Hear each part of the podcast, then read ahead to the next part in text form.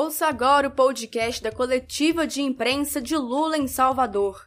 Lula começa falando por quais cidades passou durante sua viagem ao Nordeste. Para ele, todas as agendas tinham como objetivo aprender o que está sendo feito em cada estado. Outros temas também estiveram presentes nas falas de Lula, como a insegurança alimentar, violência e orçamento.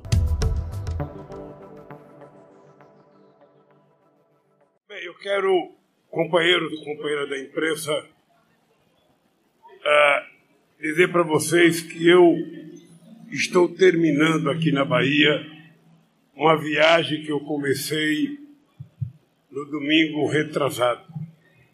Eu já fui a Pernambuco, eu já fui a Pernambuco, fui ao Piauí, fui ao Maranhão, fui a Fortaleza, fui ao Rio Grande do Norte e estou terminando essa viagem na Bahia. E todas as agendas têm como objetivo aprender o que, que está sendo feito em cada estado, conversar com todas as forças políticas que nós queremos conversar, conversar com todos os movimentos sociais para que a gente discuta um pouco da conjuntura e do que se fazer para que a gente possa garantir que o povo tenha um futuro mais promissor no país. E aqui, além da reunião que eu fiz com o movimento social ontem à tarde, essa conversa na policlínica tem uma razão de ser. Eu não sei se o presidente da República vai assistir à demonstração que o Rio fez aqui para nós, porque a demonstração foi transmitida ao direto pela internet. Eu não sei se o presidente da República ou o ministro da Saúde vai ouvir o que o Rui disse aqui sobre a policlínica. E eu queria, Rui, aproveitar, sabe, e, e quem sabe você mandar para o Ministério da Saúde uma exposição do que está sendo feito na Bahia com essas policlínicas. Já que o governo, já que o governo federal não coloca nenhum centavo aqui e não tem colocado dinheiro na saúde em lugar nenhum do Brasil, é importante que ele saiba o que o governo da Bahia está fazendo porque me parece que o ministro da Saúde também não tem nenhuma afinidade com a saúde pública. Me parece que ele conhece pouco como é que funciona a saúde pública nesse país. Então, eu penso que seria importante que ou um deputado, ou a presidenta do partido que é deputada, ou o governador, através do seu secretariado, fazer chegar ao governo federal o funcionamento de uma policlínica para ele saber que o Brasil inteiro poderia ter policlínicas como essa aqui da Bahia, que poderia salvar milhares e milhares de vidas para não permitir que as pessoas, por falta de atendimento, as pessoas morram como morre hoje no Brasil. Eu, isso não é nenhuma provocação, é apenas um apelo para que o ministro da Saúde visite a Bahia. Peço uma conversa com o governador Rui Costa que ele quer ver como é que funciona a policlínica, para quem sabe ele adotar isso aqui como modelo para colocar dinheiro nos estados que precisam montar policlínicas como essa. Dito isso, eu queria parabenizar o Rui Costa, porque eu poucas vezes, depois de fazer política tantos anos, eu vejo um governador tão aplicado no compromisso em fazer as coisas para o povo como eu vejo no companheiro Ricosta. Ou seja, é um companheiro que pensa 24 horas por dia em governar cada vez melhor a Bahia, em conquistar cada vez mais respeito do povo baiano e oferecer cada vez mais trabalho de qualidade, seja na educação, seja na saúde, seja na agricultura, seja na sua relação com os empresários, seja na formação profissional da juventude baiana. Rui, meus parabéns por tudo que você representa os baianos e por tudo que você representa de boa governança para o Brasil. Dito isso, eu me coloco à disposição de vocês para vocês fazerem as perguntas. Não tem um tema específico. Vocês perguntam o que quiserem. Não tem pergunta difícil. Não tem pergunta complicada. Que vocês perguntarem, eu responderei. Se eu não souber, eu falo que não sei. E vocês então me perdoam, tá? Presidente, a gente vai começar com a TV Band. Eu vou pedir aos colegas da imprensa que se identifiquem, falem o nome do veículo, o nome do, do, do profissional e façam uma pergunta por veículo. Está começando pela Band, por favor. É, bom dia, presidente. Meu nome é Júlia Eu queria pedir um favor. Eu queria que vocês falassem mais alto, porque eu não sei se a máscara atrapalha vocês. A minha máscara atrapalha. Eu sinto dificuldade de falar com a máscara, então eu queria que vocês falassem o mais alto possível que vocês puderem falar. Eu só queria, antes da, da imprensa começar as perguntas, eu queria fazer um apelo aos deputados, prefeitos e às pessoas que estão aqui atrás dos jornalistas.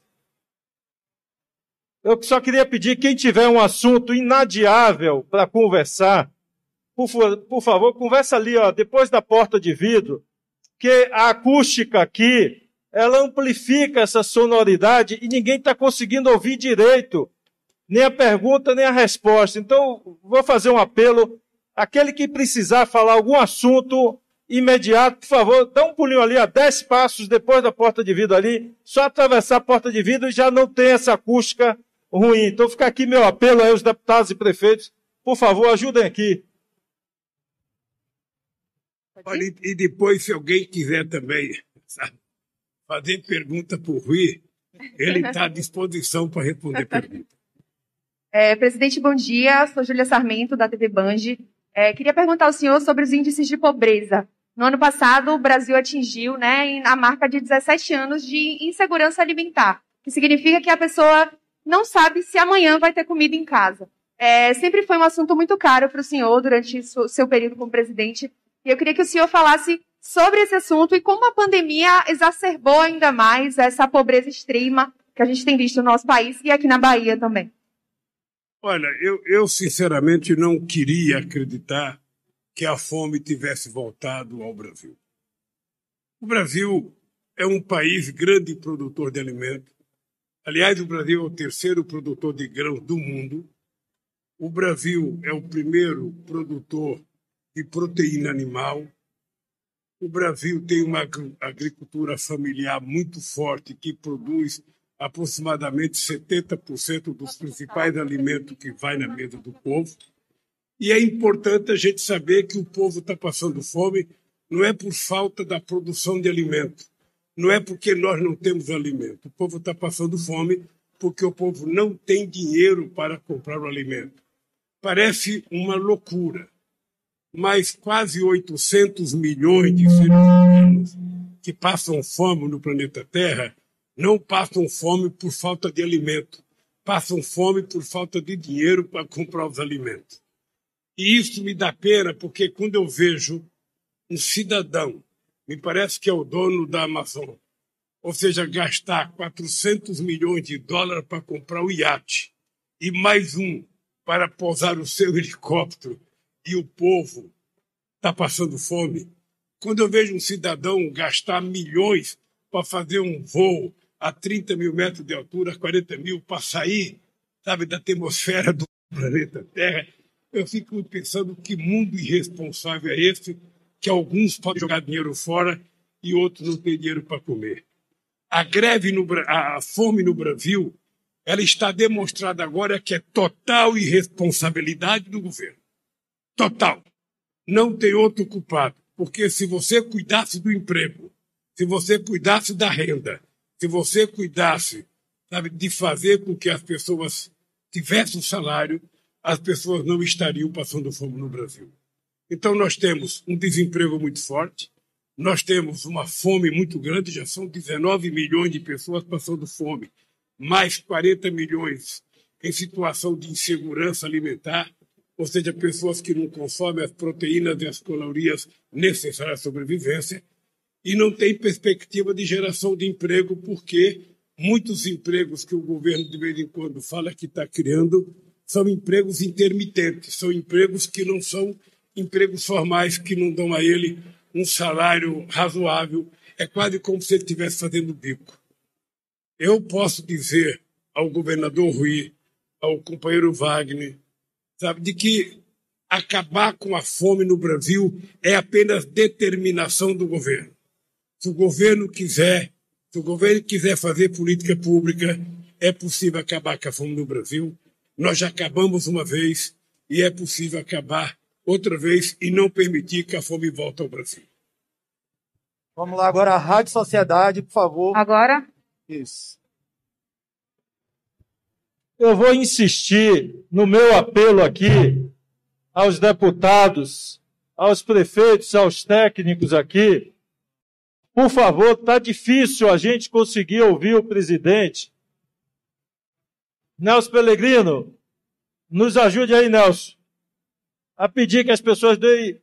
Quem está com o assunto inadiável, por favor, dá uma conversada ali do lado de fora. Senão a gente não consegue ouvir aqui. Me ajude aí, Nelson, a convencer as pessoas a ou fazer em silêncio ou ir conversar o assunto ali do lado de fora. Por favor, porque a acústica aqui, isso vai projetado para uma policlínica, não para um auditório. Então, faço esse apelo porque a gente não está conseguindo se fazer ouvir aqui. Vou precisar passar que a gente vai entrar ao vivo aqui para a Rádio Sociedade. Infelizmente, eu estou aguardando que me chamem, viu, presidente? Vamos, TV, TV é, é, Jonathan, por favor. Se aproxima mais, Jonathan. Jonathan Gabriel, TVE. Uh, ex-presidente Lula, houve um aumento muito grande de desemprego no nosso país, um aumento também das atividades informais, muitas pessoas vendendo né, nas praças, nas sinaleiras, nos semáforos, de um modo geral. O senhor acredita que num cenário pós-pandemia é, poderá ter a retomada do crescimento de, da volta dos empregos no nosso país, ou esse dano causado agora, agravado na pandemia, pode se perpetuar ainda por alguns anos, enfim?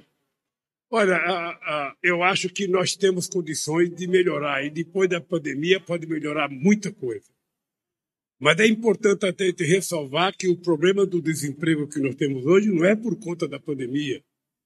Antes a gente já vinha tendo um problema de desemprego porque o problema é uma questão de falta de investimento. Ou seja, você tem um ministro da economia que não é um ministro qualquer, é um ministro que tem dezenas de ministérios subordinados a ele é um ministro que não utiliza, não utiliza a palavra desenvolvimento, não, não, não utiliza a palavra investimento, não utiliza a palavra emprego. Sabe? E, e, por isso que não tem emprego, porque não tem. Qual é a grande obra que tem no Brasil? Deixa eu lhe contar só um modelo de exemplo. Quando eu deixei a presidência em 2010, Rogério, a gente tinha aqui no Brasil a hidrelétrica de São Antônio Madeira, a elétrica de Giral, a hidrelétrica de Belo Monte, 20 mil quilômetros de linha de transmissão sendo construída, a ferrovia transnordestina, a transposição da água do Rio São Francisco, e tínhamos começado a construir 12 campos para sediar a Copa do Mundo. Eu lembro que eu viajava e eu dizia que eu duvidava que os chineses estivessem fazendo mais obras de infraestrutura, sabe, concomitante como o Brasil estava fazendo. Agora, qual é a obra que está sendo feita de infraestrutura em algum lugar do Brasil? Esses dias eu vi o presidente de São Gabriel da Cachoeira, lá na divisa com, com o Peru, ou seja, para inaugurar uma ponte de madeira de 18 metros. Ou seja, você não tem uma grande obra no Brasil, você não tem grandes investimentos em obras.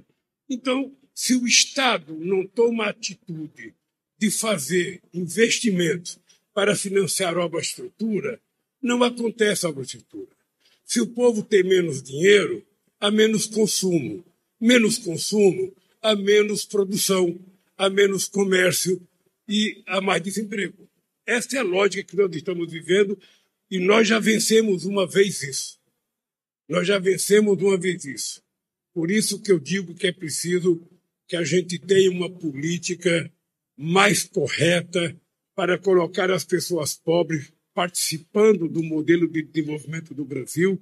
E é por isso que eu tenho afirmado muitas vezes: a gente precisa colocar o pobre no orçamento, colocar o mais rico no imposto de renda, para que o Estado possa arrecadar mais e fazer mais benefício para o povo e fazer mais investimento público, porque o investimento público vai atrair investimento privado e aí a economia começa a funcionar.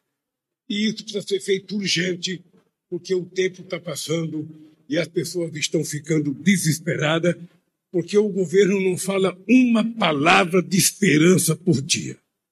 Vocês que são jornalistas, que acompanham o noticiário o dia inteiro, faz quantos anos que vocês não veem um presidente dar uma palavra de esperança para esse país? Faz quanto tempo que você não vê o ministro da Economia dar uma palavra de esperança? Eles não falam em fome, não falam em desemprego, não falam em trabalho, não falam em salário. A única coisa que o Guedes sabe é tentar desmontar o patrimônio público que esse povo construiu ao longo de décadas e décadas. Eles já venderam a BR, eles já privatizaram a Eletrobras, querem privatizar o Correio, querem fatiar refinarias e privatizar, estão acabando com toda e qualquer capacidade de produção de petróleo em todo o Nordeste brasileiro e no Norte vão deixar apenas, me parece que o pré-sal e o sul do país. Então o país não volta a crescer. Não vem investimento estrangeiro porque ninguém quer investir aqui, a inflação está voltando de forma galopante, sabe? e não há perspectiva de melhorar. Então, eu estou, estou convencido que é possível consertar o país. Eu tenho conversado ainda, daqui a pouco vou ter uma reunião com todos os partidos políticos da Bahia que têm aliança com o Rui, sabe? e vou conversar com ele para mostrar que é possível fazer as coisas diferentes no Brasil é preciso ter compromisso com esse país, coisa que me parece que a gente não tem agora. E eu estou muito à vontade para falar, porque quando eu peguei a presidência em 2003, muita gente dizia que o Brasil estava quebrado, que não tinha jeito. Eu lembro que o Brasil devia 30 bilhões ao FMI, a gente não tinha dinheiro para pagar as nossas importações, e eu lembro que nós deixamos o governo e deixamos 370 milhões de reservas internacionais, e é isso que até agora evitou que o Brasil quebrasse. O Brasil passou um país competitivo. Quando nós saímos do governo, quando teve a crise de 2008, no, no Lehman Brothers, ou seja, o que aconteceu? A Europa e os Estados Unidos tiveram 100 milhões de desempregados. E aqui no Brasil nós tivemos 20 milhões de novos empregos criados no Brasil. Então é possível, mas para isso é preciso conhecer o Brasil e ter compromisso com o povo brasileiro. Opa, é, bom dia, presidente Lula. Eu sou André Santana, do portal UOL. Presidente, hoje o UOL está repercutindo uma, uma, uma notícia que circula. Deixa eu pegar, por favor, rapidinho. Não? É, no meio, no governo, no meio bolsonarista, de uso da Força Nacional de Segurança Pública para intervenções nos estados, mesmo sem anuência dos governadores, né, para conter manifestações, atos de rua considerados excessivos. E para eles, os bolsonaristas, seria mais fácil do que a utilização das Forças Armadas. Como é que o senhor vê essa ameaça é, de golpe né, de um governo que não consegue mais se sustentar democraticamente? Se o governador também quiser responder isso como governador, que atinja ele também. Mas, primeiramente, senhor. Falou do governador está perguntando sobre o uso da força de segurança nacional para reprimir atos nos Estados Unidos. Olha, eu, eu, vinha, eu vinha conversando com o Rui agora no carro e eu vinha dizendo para o Rui que a gente não vai tentar resolver o problema de segurança se a gente pensar só em polícia. Eu vou abrir uma discussão com os governadores agora, vou abrir uma discussão com especialistas, para que, ao discutir a questão da segurança, a gente não veja como única solução a polícia. A gente veja como solução a gente decidir se o Estado está cumprindo com as suas funções sociais. Porque se a periferia desse país tiver escola, tiver coleta de esgoto e tratamento de água, se tiver iluminação, se tiver a rua bem asfaltada, se tiver área de lazer, se tiver área para atividade cultural, se tiver educação integral e se tiver perspectiva do jovem continuar estudando, certamente a gente vai ter a polícia apenas como mais um componente e não como a única solução para evitar a questão sabe, da, da violência no Brasil. Colocar exército na rua para resolver isso não resolve, e muito menos para tentar evitar manifestação. Manifestação, a gente, sabe, não tem que se preocupar quando o povo se manifesta. É um direito democrático do povo se manifestar. O povo pode se manifestar para aplaudir um candidato, para aplaudir um governador, apoiar um governador, um prefeito, um político. Agora, a gente não pode achar que a gente vai fazer contenção de manifestação colocando o exército na rua.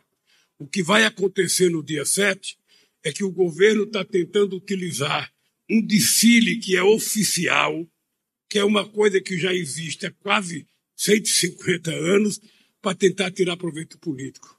Isso não é razoável, sabe? Isso não é, não, não é, eu diria, não é pensável quando a gente tem um governo que quer tratar o exército como se fosse propriedade dele, presidente, quando o exército é uma instituição, sabe, do Estado brasileiro. Nós não vamos resolver o problema do Brasil, sabe, com um governo desse, colocando militar na rua, não. Nós vamos resolver quando o povo for para a rua e se não houver possibilidade da Câmara resolver o problema do Bolsonaro com impeachment ou a Suprema Corte resolver com impedimento, o povo vai resolver em 2022, tirando o Bolsonaro, colocando alguém democrático para poder consertar esse país. Eu estou convencido que a gente não pode aceitar a provocação do Bolsonaro. A gente não pode aceitar a provocação do Bolsonaro porque ele anda desesperado, ele inventa uma história todo dia, ele conta cinco mentiras por dia, ele faz provocação a tudo e a todo, tenta desacreditar todas as outras instituições e nós precisamos nos manter com a cabeça tranquila, preocupado com esse país, preocupado com o povo, preocupado com o emprego, preocupado, sabe, em garantir que esse povo possa viver em paz.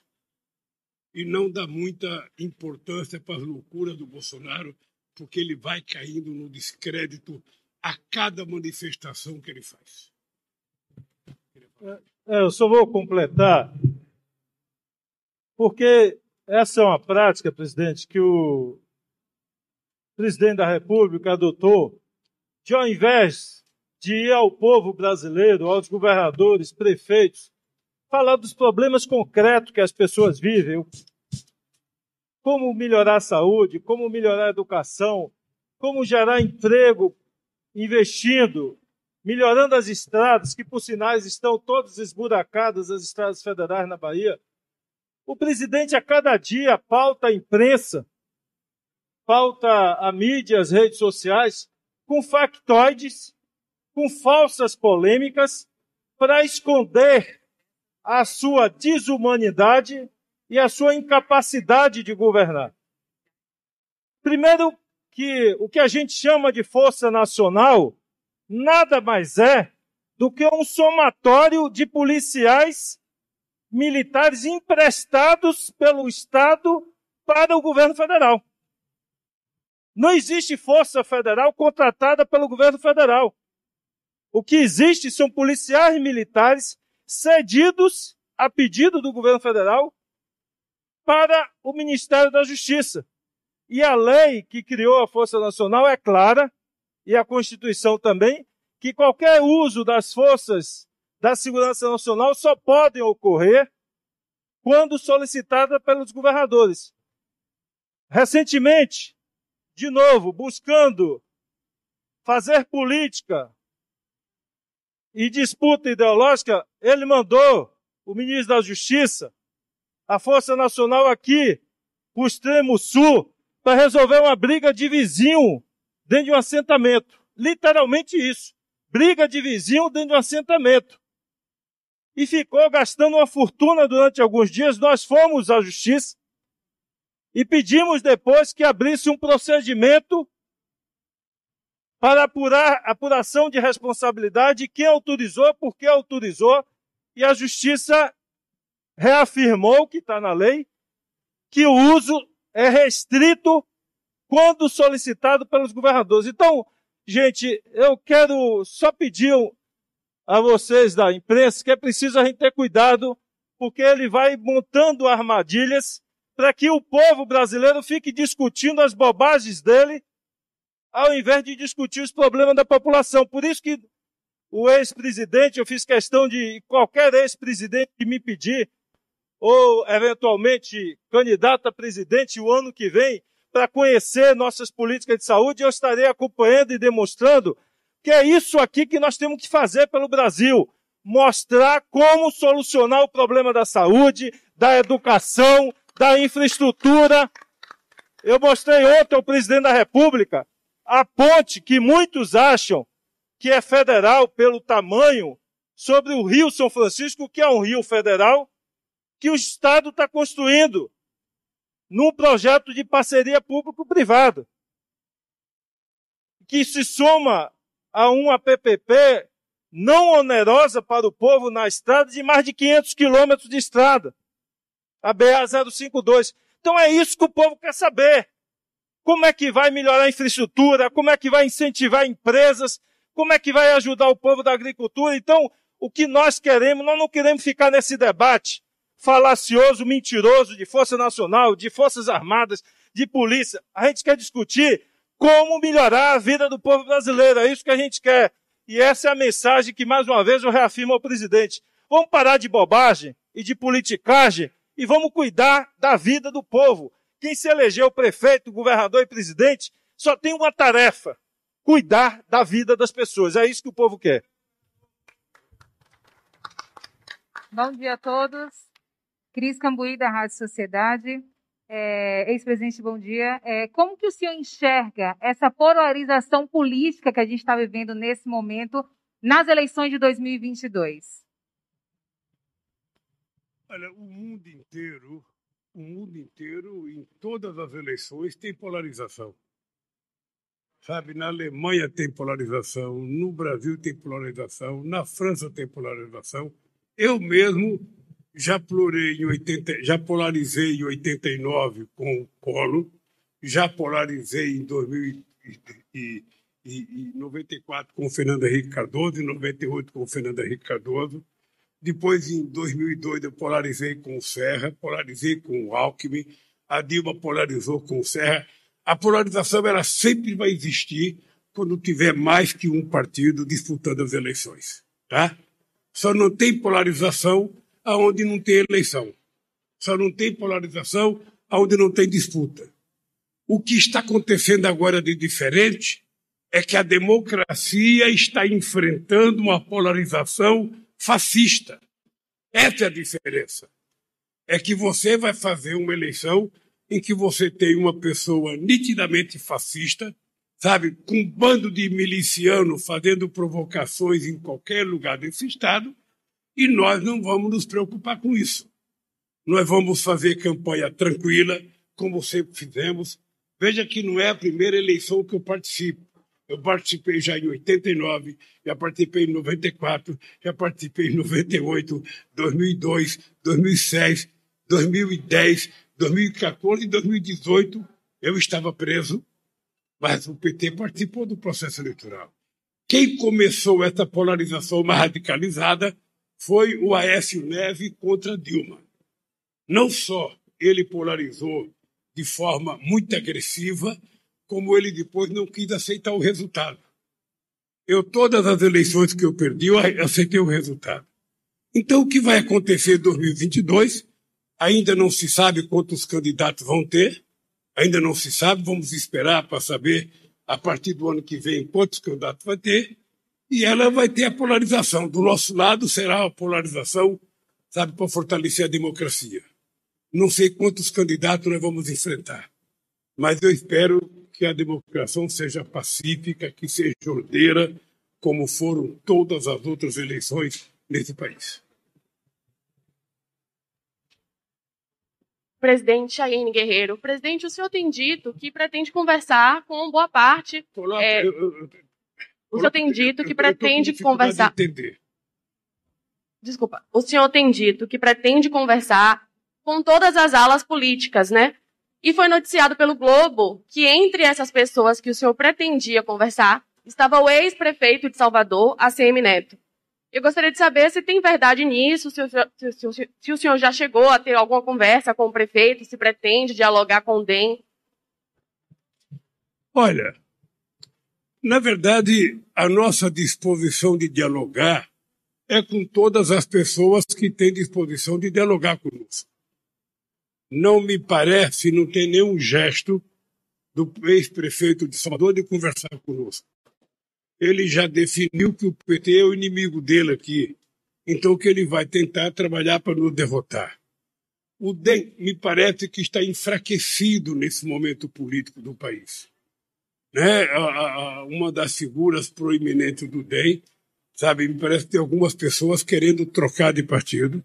Eu não sei se o DEM terá candidato a presidente da República. O DEM não é o partido mais forte dentro do Centrão hoje, mas eu não tenho que conversar politicamente com a Semineto. Não tenho, porque ele coloca o PT como adversário, como inimigo, e, e, nós não o tratamos como inimigo, nós o tratamos como adversário eleitoral e queremos derrotá-lo nas urnas. Mas se o DEM, enquanto partido político, quiser conversar com o PT, pode ficar certo que o PT conversará com o DEM.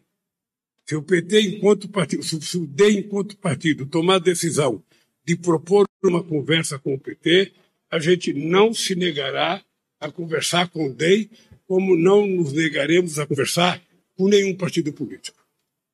Tá? É por isso que eu tenho viajado, eu já encontrei, sabe, com muita gente que era oposição a nós, que quer conversar, eu já conversei com o presidente Fernando Henrique Cardoso, com o Tasso Gereissati, com o Eunício Oliveira, com o, o Cid Gomes, com a Rosana Sarney. E eu vou continuar conversando. Agora, daqui a pouco, eu vou ter uma reunião com todos os partidos aqui, sabe, em Salvador. E vou continuar viajando no Brasil para conversar. Se alguém do DEM quiser conversar, pode ficar certo que o PT não se recusará a conversar com ninguém.